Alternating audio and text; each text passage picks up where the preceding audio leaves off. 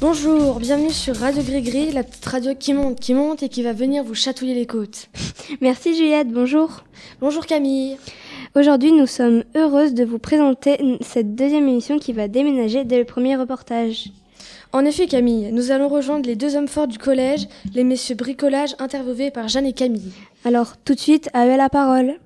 En quoi consiste votre métier? Bonjour. euh, Alors notre métier consiste euh, à s'occuper du collège en général, donc toutes les réparations au niveau du bâtiment, tous les domaines du- des métiers du bâtiment. Hein, où on peut rencontrer des difficultés au niveau de la plomberie, de l'électricité. euh, voilà, c'est notre domaine de métier. Donc nous sommes agents d'entretien du bâtiment des collectivités.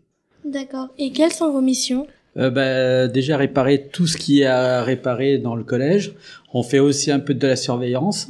On a plusieurs euh, métiers à notre euh, À notre actif. à notre actif, ouais. Et euh, on essaye que vous soyez bien dans le, dans le collège. C'est pour ça qu'on fait de la peinture et on fait comment dire tout ce qui est plomberie, carrelage, juste pour qu'il n'y ait pas de blessés. Dans notre domaine de métier, on peut aussi rencontrer, euh, vous voyez, la sécurité, hein, quand euh, on vous fait des PPMS ou des, des sécurités incendie. Donc c'est aussi, euh, c'est aussi notre domaine de métier. Qu'est-ce que vous devez réparer le plus souvent? Alors le plus souvent, euh, c'est c'est souvent euh, des problèmes de, que les élèves cassent. Euh, voilà, ça arrive assez souvent euh, que les élèves, euh, voilà, des fois c'est accidentel ou des fois c'est volontaire. hein. Ça peut être de l'électricité, des poignées de porte à changer, euh, voilà, différentes choses. Et euh, pourquoi avez-vous choisi ce, Ce métier. oui? Voilà. Bah moi c'est personnellement c'est par passion. J'ai toujours voulu travailler dans le bâtiment et comme j'aimais pas euh, faire toujours le même métier, euh, je me suis adapté à, à essayer d'apprendre différents métiers du bâtiment. Que voilà, ça m'a plu et un jour on m'a proposé de travailler dans une école et je me suis dit bah après tout c'est bien. Et voilà, comme j'aime bien le contact des élèves aussi et des, des adultes donc euh, voilà, c'est pour ça que j'ai choisi ce métier mais par passion. Que moi, c'est une reconversion. Euh, je travaillais dans le bâtiment.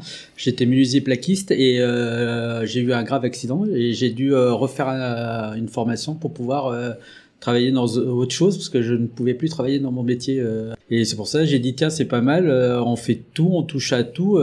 et comme nous, on est beaucoup manuel, bah, j'ai dit allez hop, on part là-dessus et on m'a pris aussitôt. Quels sont vos horaires? Alors, nos horaires, nous faisons à peu près 10 heures par jour. hein. C'est-à-dire que nous sommes là de, de 7 heures du matin jusqu'à 17 heures le soir. D'accord. Et depuis combien de temps travaillez-vous à Côte-le-Gris? Alors moi j'attaque cette année ma huitième année, huitième année à Côte-le-Gris. Et sinon je suis dans ce métier euh, dans les écoles depuis 25 ans. Et moi, ça fait six ans.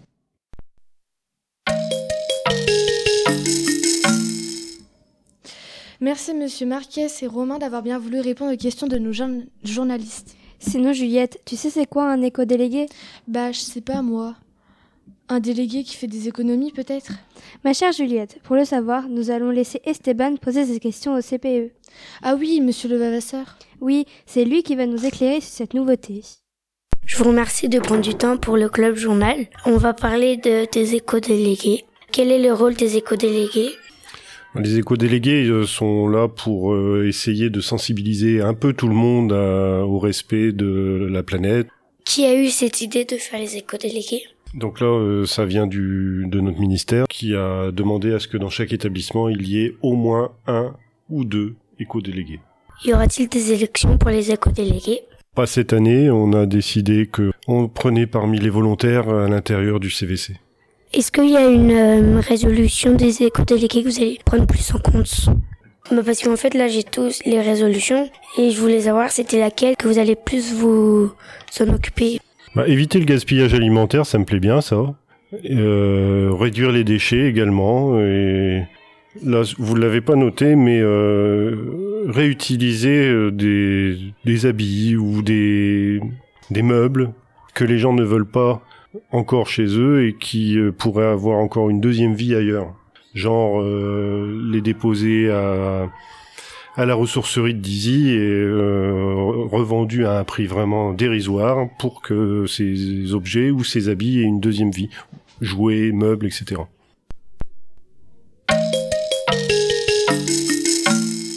Merci à notre journaliste et à Monsieur le Vavasseur. Maintenant, nous allons passer le micro à Lilia et Lucille, qui, à grands coups de musique, vont nous ambiancer avec les 3e 4. Bonjour. Merci de nous accueillir. Alors les filles, pouvez-vous nous expliquer ce qu'on fait avec les 3e 4 au premier trimestre en musique?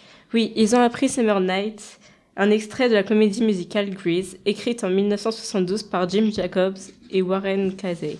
Il faut préciser que cette comédie musicale a eu beaucoup de succès à Broadway, un célèbre quartier de New York. D'accord, eh bien, écoutons la classe des 3e 4 chanter. Allez, c'est parti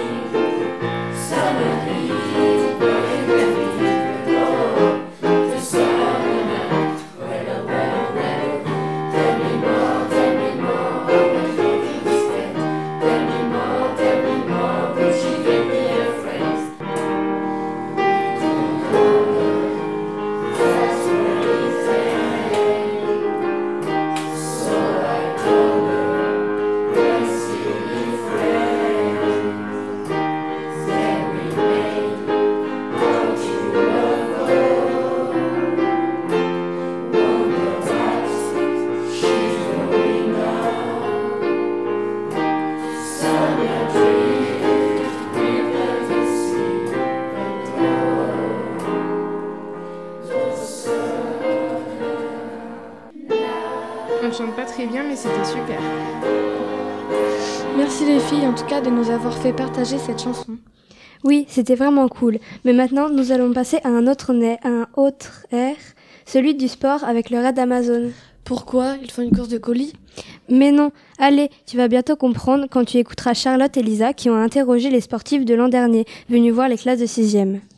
Où se situe le raid Amazon Où précisément? Alors, euh, ben là, cette année, on est parti au mois d'octobre et nous sommes partis dans le centre du Vietnam euh, et à proximité de la ville de Da Nang. En quoi consiste le raid Amazon? Bah pour compléter un peu euh, le raid Amazon, eh bien c'est cinq jours euh, d'épreuves sportives et on enchaîne euh, des épreuves du raid multisport qui consiste en une épreuve canoë, euh, VTT, euh, tir à l'arc, course à pied. Hein, globalement, euh, voilà les, les trois épreuves euh, autour duquel tournent les raids en général. Et parfois, il y a des combinés d'épreuves. Euh, Cette année, par exemple, on a fait une épreuve où on a dû faire euh, 6 km de trail en course à pied. Et direct derrière, on a enchaîné avec euh, euh, 13 km de canoë. Et en plus de ces épreuves sportives, on a aussi euh, une épreuve de chasse au trésor. Qui organise le raid Amazon Alors le raid, euh, le raid Amazon, il est organisé par une, euh, association, euh, une société même qui se nomme ZBO. Euh, à sa tête, il y a Alexandre Debanne, c'est un, ancien animateur de, té- de télé. Et après la télévision, bah, il s'est mis à organiser des raids, notamment le raid Amazon. Et on était sur la 20e édition, donc et ça fait à peu près 20 ans que, ça dure.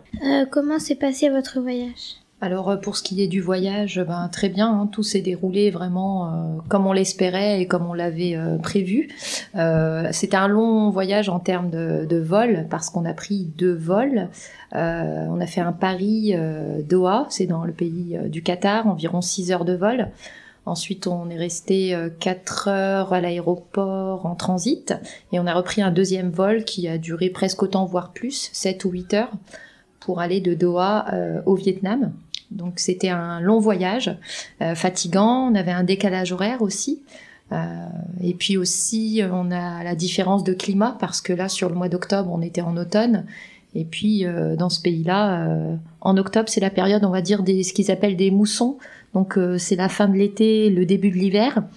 Donc, en, effet, ça, c'était aussi une difficulté pour nous. La température était élevée, on était aux alentours de 30 degrés, l'air assez humide. Et sur trois jours consécutifs, euh, on a pris euh, de grosses pluies euh, diluviennes qu'on a subies pendant les épreuves sportives et puis en dehors.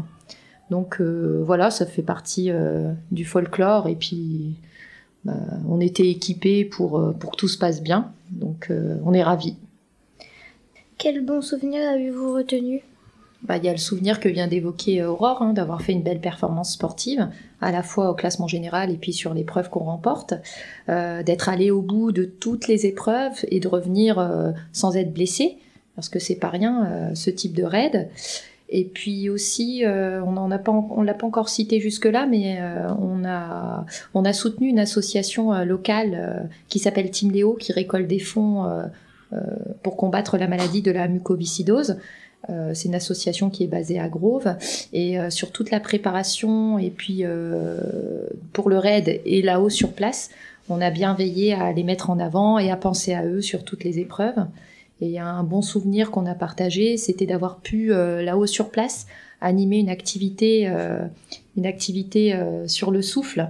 On a sensibilisé les, toutes les équipières et puis les gens de l'organisation en proposant un atelier euh, avec un équipement particulier pour que les gens aient ce ressenti euh, de, cette maladie euh, de la mucoviscidose. Et on a pu vendre quelques petits objets sur place. Donc ça, ça fait partie des bons souvenirs.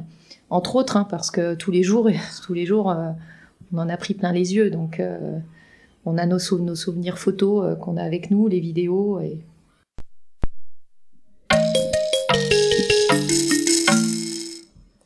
En tout cas, quel courage elles ont ces filles, c'est incroyable. Oui, c'est vrai, Juliette, ce n'est pas nous qui ferions ça. Oh, parle pour toi, Camille. Oui, oui, je te laisse rêver. Allez, revenons sur Terre puisqu'il faut maintenant nous dire au revoir. À bientôt.